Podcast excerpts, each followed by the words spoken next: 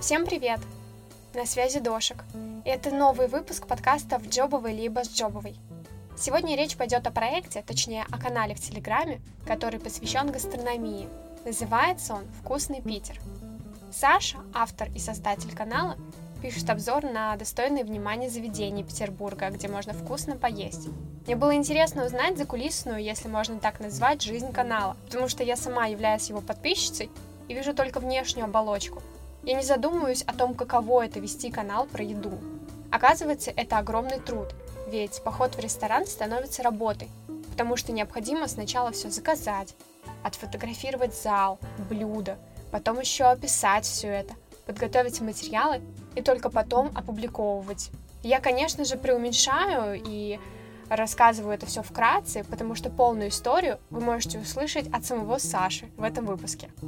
Слушайте и вдохновляйтесь историей Саши. Возможно, именно это вы искали. Я же, в свою очередь, желаю вам приятного прослушивания. Слушай, еда — это, наверное, то, что я очень сильно люблю, но ненавижу готовить. И очень круто, что в 21 веке можно сходить в кафе, в ресторан и поесть очень вкусно. Но еще приятнее, когда есть э, какие-то проекты или телеграм-канал, который может рассказать, куда именно пойти, чтобы вкусно поесть. Расскажи, почему ты решил создать проект «Вкусный Питер» и вообще, почему именно сфера хорика? Эту историю я очень люблю. У меня все тянется с 2015 года, когда у нас с универскими ребятами была традиция по пятницам собираться и куда-нибудь ходить в барчик или в кафешку, где-нибудь посидеть. Ответственность за заведение была на мне. Я каждый раз выбирал, куда сходить. Тогда я уже начинал писать отзывы на Google карты, дублировал их на Яндекс, но основа была Google карты. И вот э, до декабря 2017 года э, я ограничивался только отзывами, а потом подумал, что надо бы это как-то масштабировать. И по пути на работу в один из декабрьских дней мне пришла рассылка от э, Тинькофф журнала. Там была статья про то, что я завел телеграм-канал, зарабатываю на этом 40 тысяч. На тот момент это была моя зарплата. Я думал, ого, парень, ты молодец, я тоже так хочу. И я начал думать над идеей, что я умею, в чем у меня есть экспертность, и о чем я могу рассказать людям. Первым в голову пришли отзывы, которыми я уже несколько лет на тот момент занимался. Подумал, что надо пробовать их масштабировать. Так появился «Вкусный Питер», но перед этим у него было название «Голодный Питер» и «Голодный Питер». «Голодный Питер» Это было первое название. Я подумал, здорово, круто, как бы голодный про еду, Питер про город. И потом мне друзья подсказали, что голодный Питер — это отсылка к Ленинграду, блокаде, и вот это вот все. Я подумал, ой, Ой-ой-ой, нет-нет-нет, это надо срочно убирать, вырезать отовсюду, удалять упоминания. Потом была идея «Голодный Питер». Питер — это имя, он голоден, и я в телеграм-канал публикую рекомендации, где бы Питер мог поесть. Но потом эта идея тоже отпала, и в итоге остановился на вкусном Питере. Скажи, что было самое сложное в самом начале? В самом начале небольшая ремарка. Мы были вдвоем с моим другом. Я отвечал за контент, он отвечал за продвижение, за маркетинг. Так мы до 22 года существовали. В самом начале было сложные два момента. Первое — это откуда-то брать материал, потому что мы недавно только перестали быть студентами, денег не особо много, а в ресторанах платить надо за себя, что-то купить, чтобы отфоткать, подготовить материал. Вот это была проблема. Поэтому с поиском материалов. Посты не выходили каждый день, дай бог, раз в неделю. Вторая проблема была именно с подготовкой материалов, в том плане, что не было опыта в написании, не было уверенности, а правильно ли мы делаем. Плюс телеграм-каналы, в принципе, тогда не были таким популярным явлением, и было мало образцов для подражания поэтому ты не знал, чего как вообще должно быть, и методом проб и ошибок. Поэтому подготовка контента была вторым сложным моментом в том плане, что я подготовил материал, и чтобы быть уверенным, что все окей, я направлял его Костя, это мой друг. Он его проверял, и вот тут у нас были сложности, потому что он мог э, либо заниматься другими делами, это несколько дней затягивается, либо он говорит, что надо поправить, возвращает мне, я тоже занимаюсь своими делами, потом у меня руки до этого доходят. Ну и мы могли один пост делать в неделю. А почему именно Телеграм? Он тогда только недавно появился, ну как, в 14 вроде бы год это был. Телеграм-каналов было не особо много, и мы думали, что это классная новая площадка, мы у всех э, в кармане и на связи друг с другом, плюс это, в принципе, что-то новое. Там это не паблик ВКонтакте, который уже приелся, это не формат Инстаграма, где именно визуал, это больше про чтение. Нам же нужно описать блюдо, описать интерьер, и плюс дополнить его фотками. И вот это вот идеальное сочетание фотографий и текста — это был Телеграм. А как ты выбираешь ресторан, в который пойдешь? То есть у тебя есть перечень каких-то заведений, или это какие-то рекомендации, или новости об открытии мест? Тогда я тратил много времени на поиск заведений. Это обязательно зайти на афиши рестораны, посмотреть их списки, их подборки. Это посмотреть отзывы на Гугле, тогда еще с ним все было в порядке. Потом зайти на Яндекс, посмотреть там отзывы, и на 2GIS посмотреть отзывы, и в заключение на Foursquare тоже посмотреть рекомендации людей. И если на каждом из этих пунктов матч, тогда заведение можно сохранять список и предлагать ребятам, чтобы туда сходить. Сейчас все кардинально поменялось. За это время у меня накопилось больше сотни, может быть, даже по две отметок на карте, куда я хочу сходить. Я просто не успеваю. И да, в первую очередь сейчас это рекомендации от коллег по цеху, когда мы вместе встречаемся, обмениваемся мнениями, я думаю, о, что-то интересненькое. Или же просто я слышу там от многих тоже авторов, открылось такое-то заведение, вот там стоит посмотреть. Какими рекомендациями они делятся у себя в телеграм-каналах, я это тоже все читаю, агрегирую и думаю, ну да, надо бы тоже сходить. И добавляю к себе в закладки. А бывало такое, что вот из-за количества мест, которые хочется сходить, ты просто не успевал, и оно, например, закрывалось, потому что нерентабельно, или там, опять же, ковид наступил, какие-то такие меры, или там руководство уехало по определенным причинам, и все, заведение уже не то, и да, есть примеры, все, которые ты перечислила, и ранее любимые места закрывались и из-за того, что переехали, из-за ковида, и я не успел туда сходить, э, хотя хотел, оно было у меня в списке. Такие случаи тоже были. Я взял в привычку раз в месяц чистить список «хочу посетить», штук пять оттуда регулярно вылетает. Но плюс этой сферы в том, что сколько закрылось заведений, откроется в два раза больше. И я несколько лет назад читал новость о том, что Петербург это гастро-столица России номер один в плане соотношения количества заведений на количество людей. Возможно, сейчас что-то поменялось, наверняка с учетом, какими темпами все открывается, и в том числе в Москве. Но я до сих пор грею этот тезис у себя внутри. Мне приятно от того, что в моем любимом Петербурге вот такая ситуация с ресторанами. Есть куда сходить. А бывали ли случаи, когда владельцы ресторанов были недовольны теми отзывами, которые ты написал? Да, были такие. Самый яркий был в 20 или 21 году. Ресторан до сих пор работает, и про него очень много хороших отзывов, и даже на тот момент было много хороших отзывов, но мы, мы, мы долго ругались еще потом с э, представителями заведения, говорят, нет, вы нас оклеветали, вы все врете. Какой мне смысл кому-то что-то доказывать, если мы с женой пришли, и вот оно было действительно так? Я не считаю себя ресторанным критиком, я не хожу по заведениям, чтобы до чего-то умышленно докопаться, чтобы вынести вот этот вот ссор на обозрение. Нет, я не то чтобы привередливый человек, но какие-то объективные вещи, когда они происходят, сложно об этом не рассказать. Я отошел от того, что я подсвечиваю какие-то негативные моменты. Я скорее, в принципе, не буду про такое заведение писать, чтобы не пострадало там мое имя. Если я уверен в том, что заведение хорошее, и о нем можно рассказать, и человек туда придет и потом мне скажет, Саша, вот зря ты мне это посоветовал. Я про него напишу. Вот, чтобы и конфликтов меньше, потому что я не люблю ругаться и ссориться и в то же время не страдает э, репутация вкусного Питера. Бывают ли случаи, когда ты устаешь от всей этой ресторанной кухни, и тебе надоедает ходить по новым местам? Как ты в таких случаях отдыхаешь? И есть ли отдых? Нет, отдыха нет. Я, можно сказать, выиграл дважды. Первое — это когда э, закрылся Инстаграм, и все повалили в Телеграм, и заведения, и блогеры повалили, и пик активности был просто сумасшедший. Я думал, так, ну здорово, значит, сейчас будем тоже налаживать производство контента у себя. И получилось так, что 40 дней подряд без остановки я каждый день с женой куда-то ходил и делал обзор. Я не успевал ничего, а с учетом того, что у меня есть основная работа, это традиционная пятидневка с 9 до 6, и вот после я от получаса до часа еду до заведения, в среднем в заведении полтора часа, пока ты все отфоткаешь, зафиксируешь, потом от получаса до часа ехать домой, и потом еще где-то до часа ночи готовить контент на следующий день, потому что я не успеваю готовить больше, вставать в 7, и вот так вот 40 дней существовать, это было очень жестко.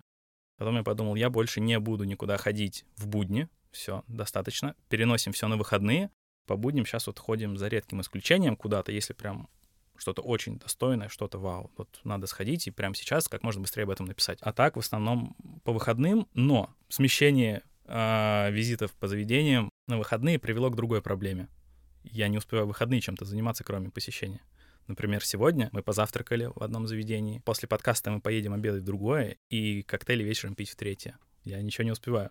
А хочется как бы и книгу почитать, и позаниматься там своей компетенцией взрастить. Поэтому стараюсь плохо получается, но стараюсь просто забивать. Например, в субботу, воскресенье не выпускать никакие материалы, ничего, все это. Хотя хотя бы от постов отдыхаю, но от подготовки контента пока не получается. А у тебя есть какая-то периодичность того, что ты должен вот столько-то постов выпустить в неделю? Да, золотая середина вообще это один пост в день, потому что если выпускать их больше, то может скопиться слишком много непрочитанных сообщений, и читателю будет страшно заходить, он все время будет откладывать на потом. Ну вот у меня будет выходной, я прочитаю обязательно, и в итоге он никогда не зайдет уже к тебе и добавит тебя в архив. И будто бы пропускать день тоже страшно.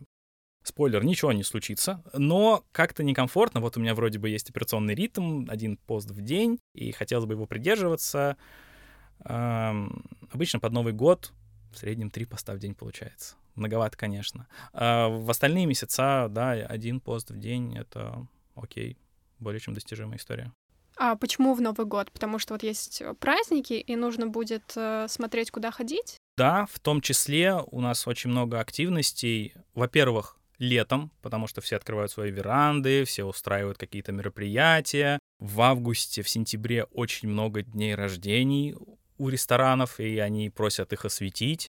А под Новый год, конечно, все либо какие-то новогодние вечера устраивают, либо предлагают э, там готовый стол, образно говоря, с доставкой. И вот таких мероприятий тоже очень много. Как ты увеличиваешь количество своих подписчиков в телеграм-канале. То есть, по факту, первоначально это какие-то друзья, знакомые, знакомые знакомых, а вот потом, если я не ошибаюсь, у тебя больше 10 тысяч подписчиков в Телеграме. Ну и понятно, что это не знакомые, это уже даже люди, которые тебя в лицо не знают. Как увеличить? Это, кстати говоря, тоже одна из проблем начинающего блога любого в Инстаграме, в Телеграме, где угодно. Да, самое сложное — это дойти до тысячи, и мы с Костей, с тысячей, тысяча с хвостиком э, сидели с декабря 2017 года, как только он появился, до начала 22-го. Ориентировочно февраль был таким переломным моментом, когда я подумал, во-первых, пора вкладывать много денег в канал, чтобы закупать рекламу.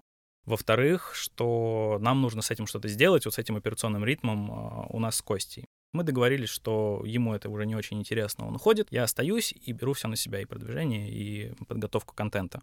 Поэтому органики в Телеграме нет, можно откуда-то гнать трафик, но это достаточно сложно с учетом того, что, во-первых, люди не очень любят переходить из одного места в другое, во-вторых, это нужно абсолютно разный контент готовить, если это один, то это, с этим тоже проблема. Значит, закупка рекламы — это самое основное. Э, естественно, прихода тоже очень мало, упоминаний, поскольку сейчас каналов очень много, это тоже уже перестало работать. Остается только вкидывать кучу денег в рекламу, но и с этим тоже беда, потому что плюс-минус контент у всех похожий. В последние полгода, может даже чуть побольше, появилось невероятное количество каналов. И если про еду раньше писала не шибко много, то сейчас это ну, чуть ли не каждый второй делает. Причем разного уровня подготовленности в плане и контента, и слога, вот, но все равно телеграм-каналы ведут, и это, конечно, тоже мешает. Стоимость читателя сильно растет. Уже выросла, и я думаю, еще больше будет расти. И вот мой следующий вопрос а, не связан с конкретной суммой, но, в принципе, можно ли зарабатывать на телеграм-канале, на его ведении?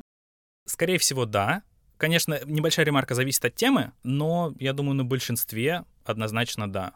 К тебе в любом случае придет рекламодатель, попросит тебя о чем-нибудь рассказать. Может быть, забегая вперед, этот порог начинается где-то от двух с половиной-трех тысяч читателей.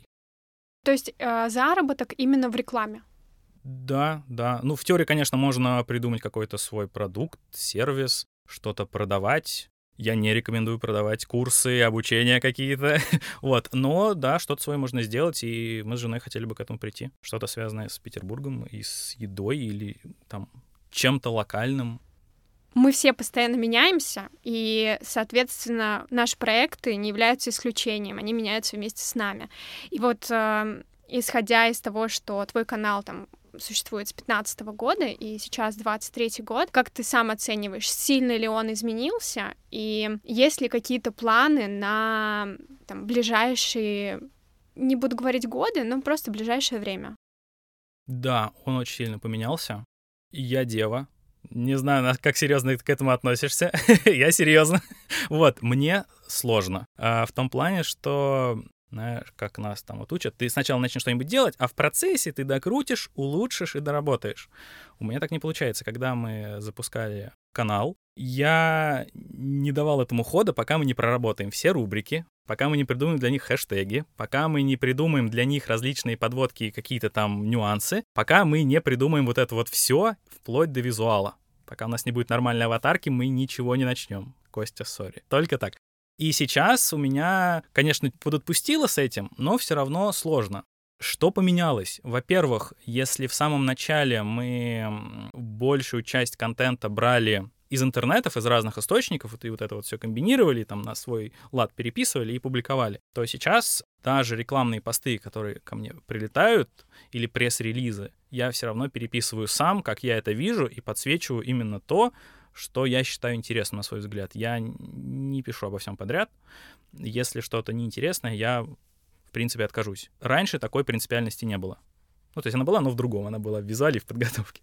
Плюс сам визуал, я уже дважды его перерабатывал. Сейчас, на мой взгляд, все окей и с логотипом, и с аннотациями на фотографиях. И единственное изменение, но это, наверное, я хочу снова подтянуть свой Инстаграм оформление я тоже уже заказал, уже потихонечку начинаю использовать, просто чтобы расширить количество площадок присутствия. В чем уникальность твоего канала, помимо того, что ты рассказываешь о еде?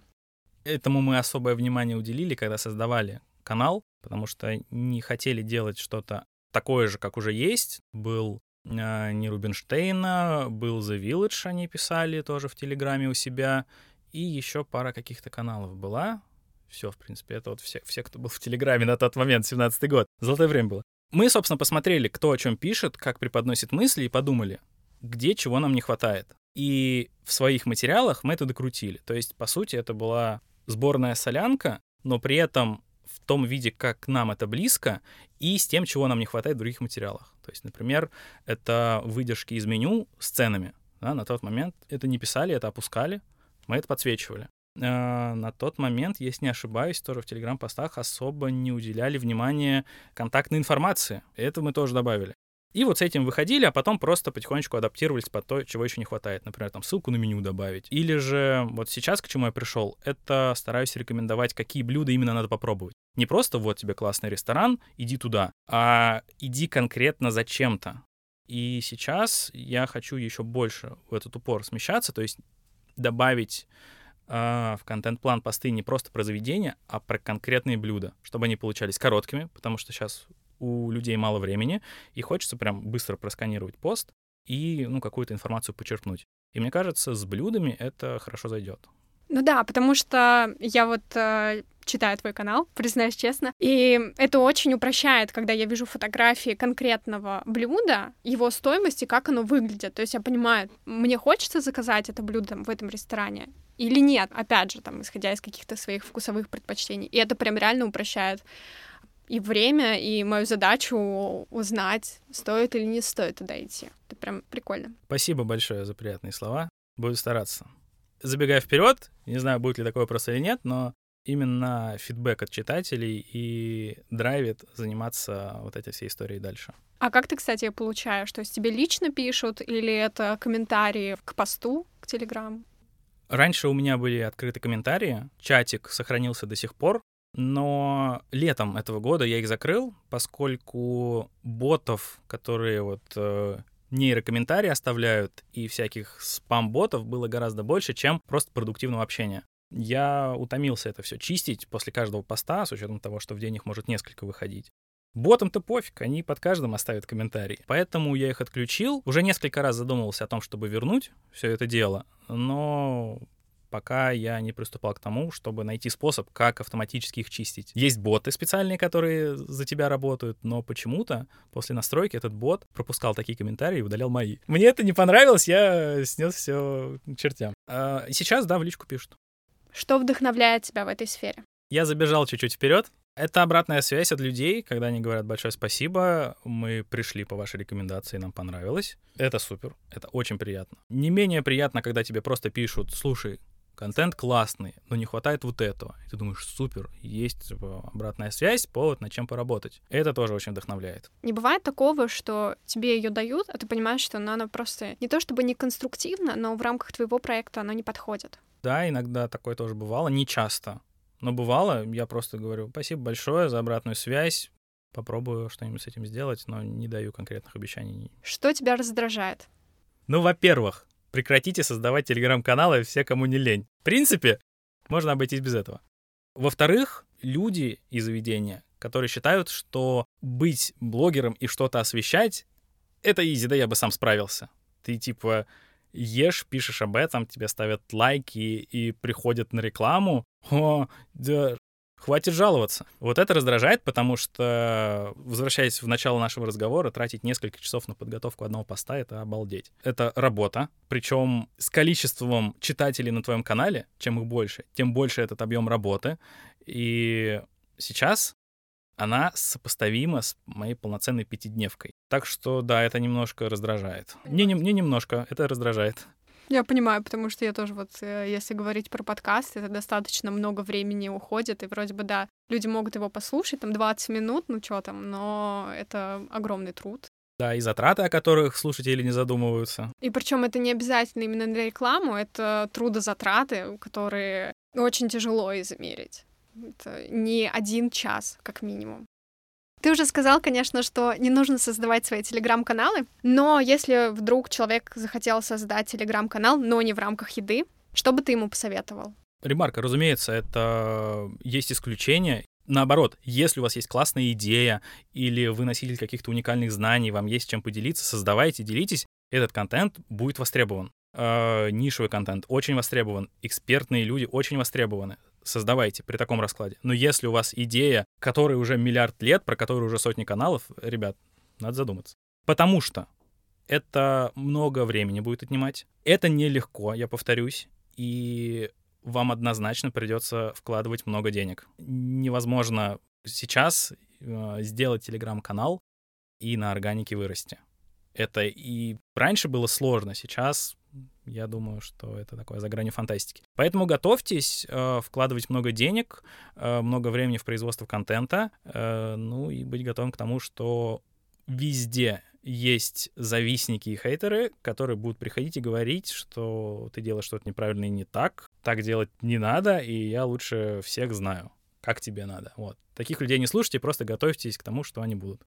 Да, нужно отстаивать свои границы, ты знаешь, как тебе нужно делать твою работу, твое дело, и если в нее кто-то лезет, то не зазорно сказать ему «сори, до свидания» и кинуть в блог. Это все мои вопросы. Спасибо тебе за этот разговор, за этот рассказ. Мне было очень интересно узнать про канал, который я читаю изнутри. А всем, кто слушал, я тоже благодарна и Опять же, напомню, если вы вдруг еще не подписались на мой подкаст, обязательно это сделайте. Расскажите об этом выпуске всем своим друзьям, близким и знакомым. На этом будем заканчивать. Всем спасибо еще раз и пока.